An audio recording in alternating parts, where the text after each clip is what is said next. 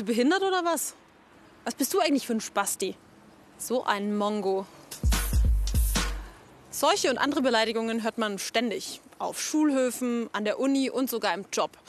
Dabei reden wir auf der anderen Seite auch über Inklusion, also über die Frage, wie wir mit Menschen mit Behinderung umgehen. Die meisten Menschen, die eine Behinderung haben, die bekommen die erst im Laufe des Lebens, zum Beispiel durch Krankheiten. Und das sind ganz schön viele.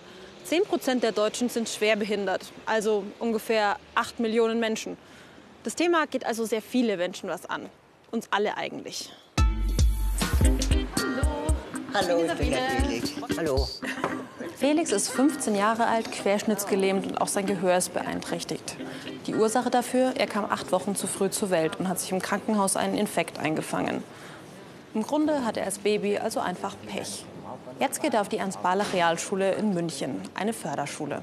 Wieso gehst du jetzt auf die Schule hier und nicht auf irgendeine andere? Weil die ist jetzt schon ziemlich weit weg von. Ja, die ist sehr weit weg. Ich fahre morgen ungefähr ein bis anderthalb Stunden, mhm.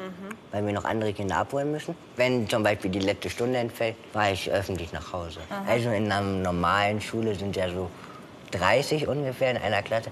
Bei uns sind maximal 14. Okay, also. Also das ist dann schon ein großer Unterschied. Ist für mich mit dem Hören praktisch. Wir haben hier ein Schwimmbad, wir haben eine Arztpraxis, wir haben eine Physioabteilung und so weiter. Und ist natürlich schon praktisch. Dann kann man hier auch gleich Therapie haben. Und viele Schulen sind nicht rollstuhlgerecht. Mhm. Und zum Beispiel die in meinem Ort, die haben gesagt, ja, wir könnten ihn schon eventuell aufnehmen, aber die Mutter muss ihn dann zum Sport abholen, weil da kann er dann nicht mitmachen.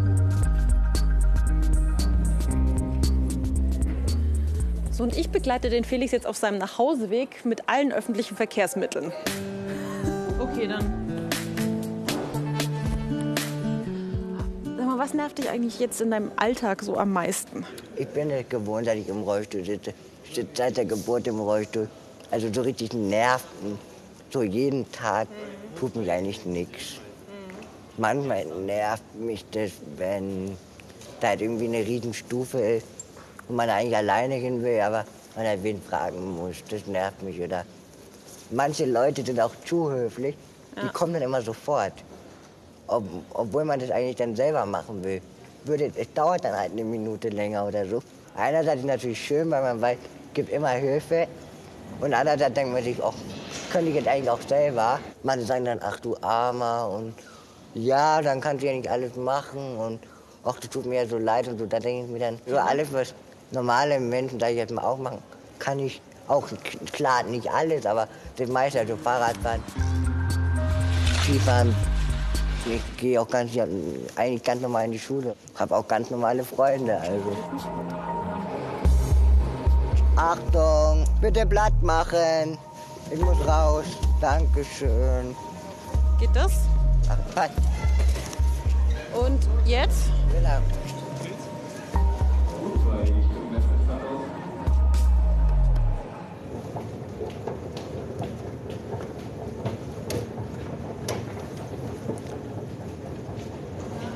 Krass. Irgendwie. Felix will kein Mitleid und er braucht auch kein Mitleid, weil wenn man den ganzen Tag mal mit ihm unterwegs war, dann merkt man einfach, dass er genauso viel Spaß hat wie alle anderen auch. Was heißt das überhaupt, Menschen mit Behinderung? Weil das Bild vom Rollstuhlfahrer ist ein ziemliches Klischee. Deswegen noch mal hier verständlich zusammengefasst.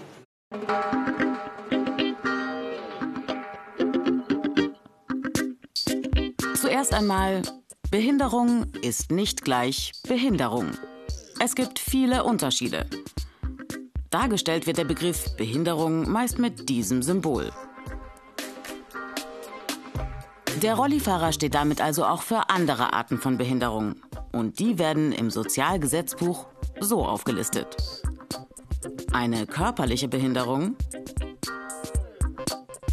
eine Behinderung der Sinne, zum Beispiel blind oder gehörlos, eine Behinderung der Sprache,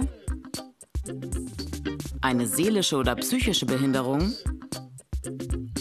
eine Lernbehinderung oder eine geistige Behinderung.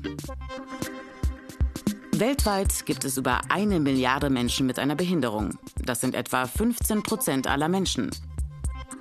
Und es werden immer mehr. Denn unsere Gesellschaft altert.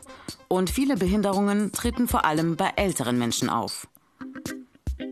In Deutschland lebten 2015 mehr als 7,6 Millionen schwerbehinderte Menschen.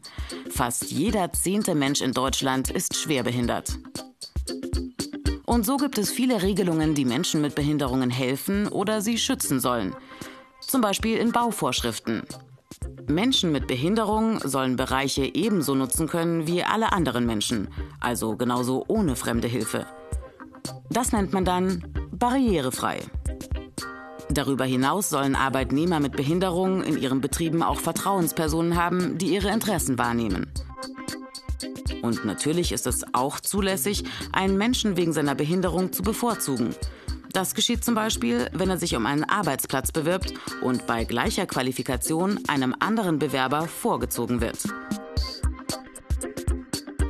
Menschen mit Behinderung haben besondere Herausforderungen. Eine kleine Stufe kann da zu einem unüberwindlichen Hindernis werden. Und diese Hindernisse müssen wir entfernen. Denn in unserer Gesellschaft sollte jeder gleichberechtigt sein. Nur 4% der Menschen mit Behinderung kommen auch mit dieser Behinderung zur Welt. Und die allermeisten bekommen die Behinderung einfach im Laufe des Lebens. Zum Beispiel eben durch eine Krankheit oder durch einen Unfall. Anna Gabe zum Beispiel war lange Zeit total gesund. Sie hat gelebt wie alle anderen in ihrem Alter. Aber eine Autoimmunschwäche hat dazu geführt, dass ihre Augen schwächer wurden. Jetzt ist sie 30 Jahre alt und fast blind. In der Schule und als sie studiert hat, hat sie noch ganz gut gesehen. Inzwischen hat sie das zentrale Sehfeld ganz verloren und sieht nur noch leichte Schatten. An diesen Zustand muss sie sich erst gewöhnen. Hallo. Hi. Cool, dass du Zeit hast. Freut Ja. mich, dich kennenzulernen. Gerne, hallo. Hi. Hat sie sehr gefreut jetzt. Ein bisschen, aber wenn wir uns gleich bewegen, dann äh, ja, wird es hoffentlich besser. Ja, dann in ähm, welche Richtung müssen wir denn jetzt? Genau, wir müssen jetzt quasi hinter dich, die Straße entlang und wenn es für dich okay wäre, würde ich mich bei dir einhaken. Klar. Gut, gut. Perfekt. Kennst du dich jetzt hier schon so richtig gut aus? Also dadurch, dass ich gerade erst umgezogen bin, stecke ich da eher noch am Anfang. Also genau, wir kommen jetzt äh, zu einer recht schwierigen Stelle, wenn man zu mir möchte. Und zwar ähm, zu einem Ampelübergang. Genau, jetzt sind wir auch gleich da, glaube ich. Wobei das Interessante ist auch, es gibt ja auch Ampeln, die so einen Klopfton haben zur Orientierung, wo eine Ampel ist. Das ist hier jetzt natürlich auch nicht gegeben. Nein. Also für mich wäre es Das jetzt auch heißt, du musst jetzt einfach wissen, dass hier die Ampel ist. Genau, und das ist natürlich schwierig, weil vom Hören her ist das hier ganz kompliziert.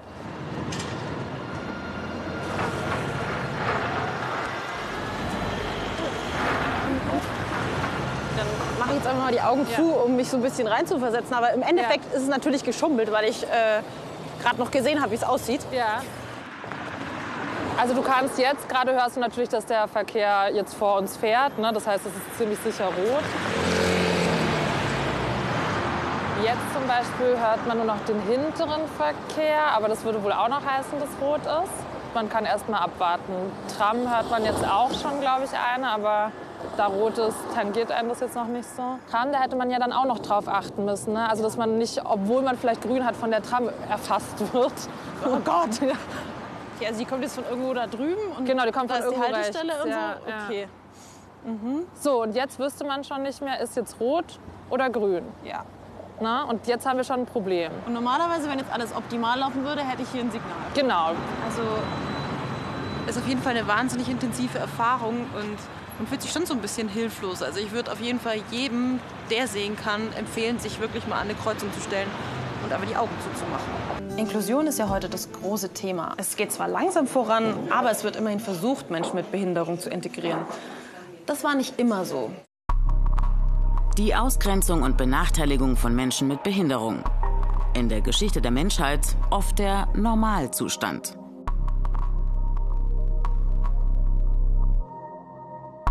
Das wohl schlimmste Kapitel, die Zeit des Nationalsozialismus.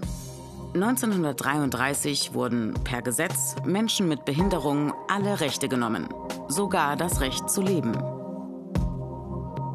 Menschen mit Behinderung wurden als lebensunwert abgestempelt. Sie sollten keine Kinder bekommen und wurden zwangssterilisiert. Sie mussten ihre Familien verlassen und wurden in geschlossene Anstalten gesperrt. Dort wurden medizinische Versuche an ihnen durchgeführt, meist mit tödlichem oder schwersten körperlichen und seelischen Folgen. Euthanasie, guter Tod, so nannten die Nationalsozialisten die Ermordung von mehr als 200.000 Menschen mit Behinderung. 360.000 wurden als erbkrank klassifiziert und zwangssterilisiert. Niemand darf wegen seiner Behinderung benachteiligt werden. Dieser Satz wurde 1994 ins deutsche Grundgesetz aufgenommen. Erst 1994. 2006 dann die UN-Konvention über die Rechte von Menschen mit Behinderungen. Gültig in Deutschland seit 2009. Ziel ist die sogenannte Inklusion, die gleichberechtigte und aktive Teilhabe von Menschen mit Behinderung am gesellschaftlichen Leben. Kein Nebeneinander, sondern ein gleichberechtigtes Miteinander. Wie aber sieht die Realität aus? Zum Beispiel Bildung. Schulen, in denen alle gemeinsam lernen? Im Schuljahr 2014-2015 gingen 34,1 Prozent der Kinder mit Förderbedarf in Regelschulen. Noch sechs Jahre vorher waren es nur 18,4 Prozent. Die UN-Konvention zeigt also Wirkung. Trotzdem, Menschen mit Behinderung müssen im Alltag gegen viele Vorurteile ankämpfen. Und wirklich barrierefrei ist der öffentliche Raum auch nicht überall.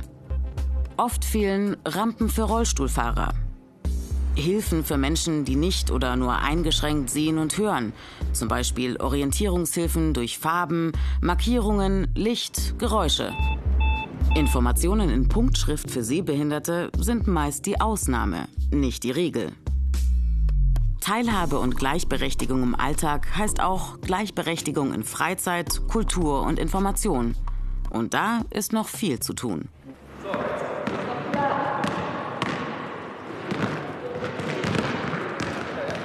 Ich bin heute bei Felix Rollstuhl-Basketballtraining dabei und das Konzept hier ist, dass Leute, die laufen können, also Fußgänger, so wie ich, sich auch in den Rollstuhl setzen und einfach mittrainieren. Und das Ganze lasse ich mir jetzt mal zeigen.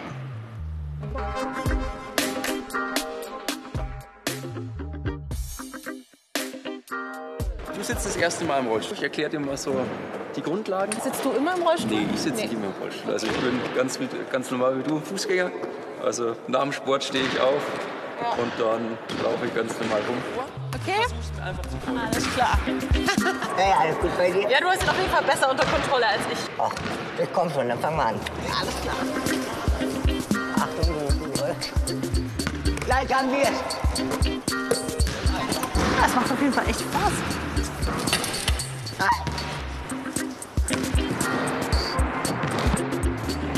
Dich mal fragen, wie ich mich hierzu angestellt habe. Also ich muss ja zugeben, wir haben dich echt in kalte Wasser geworfen. Und dafür hast du dich echt gut angestellt. Echt jetzt? Ja. Kannst du Hat ja auch auch zweimal fast getroffen. Aber du musst noch ein bisschen mehr gucken, wo die anderen sind und dann noch ein bisschen mehr blocken. Aber sonst hat du dich echt gut geschlagen. Felix und Anna haben eine Sache gemeinsam. Sie wollen nämlich einfach nur Spaß im Leben haben und vor allem selbstbestimmt leben. Also so wie alle anderen wahrscheinlich auch. Wo also anfangen? Ich finde, es wäre schon mal ein guter Ansatz, wenn wir einfach mehr miteinander reden würden und eintauchen in die Welt des anderen, weil so werden dann Vorurteile abgebaut, so werden vor allem auch Berührungsängste abgebaut. Und irgendwann ist dann alles Normalität und darauf kommt es ja eigentlich an.